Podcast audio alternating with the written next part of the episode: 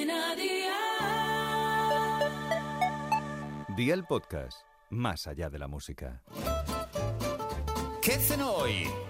Con Masito. Hola familia, hoy os traigo una receta que es súper rica, con ingredientes fáciles de conseguir y que a todo el mundo gusta. Unos huevos gratinados que son un escándalo. Así que vea por la libreta y toma nota de los ingredientes que te doy la receta. 6 huevos, 3 cucharadas de mayonesa, 1 cucharada de mostaza, sal, pimienta, queso rallado, 110 gramos de atún de lata bien escurrido y agua. ¿Empezamos con la preparación? Pues venga, ¡al!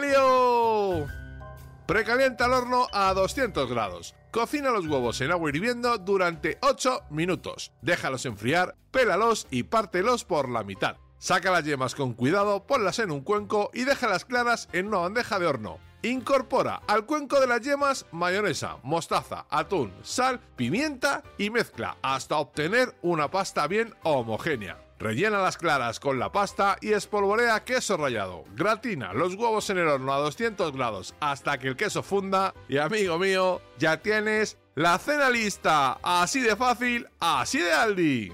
Consejito del día, si no te apetece usar queso y gratinarlos, puedes cubrir los huevos con una fina capa, por ejemplo, de salsa rosa. Los deberes para mañana te los dejo por aquí. Coge papel y boli y ya sabes que todos estos ingredientes y más los tienes en tu Aldi más cercano con productos de muy buena calidad a muy buen precio. Un calabacín, aceite de oliva virgen extra, pan rallado, dos huevos, harina, queso Barty, pimienta negra, sal, jamón de York y palillos. Espero y deseo que te haya gustado esta nueva receta y que te suscribas al podcast. Ya sabes que es gratuito. No olvides compartirlo con tus familiares y amigos y te espero mañana. Recuerda, paso lista.